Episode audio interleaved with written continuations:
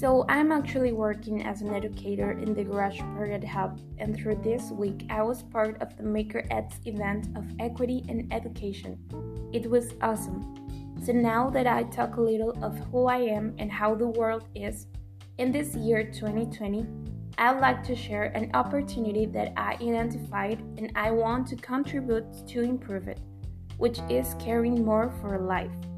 There are lots of aspects around this that I've been thinking of, but I'm only mentioning one.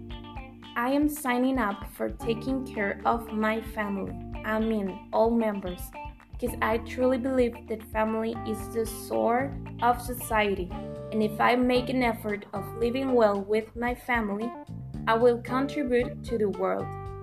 And if one day a family is given to me, I will see in my family the sense of empathy so we always look for each other and not be selfish.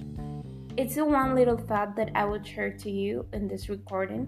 Thanks for listening, and I hope you're doing great in 2030.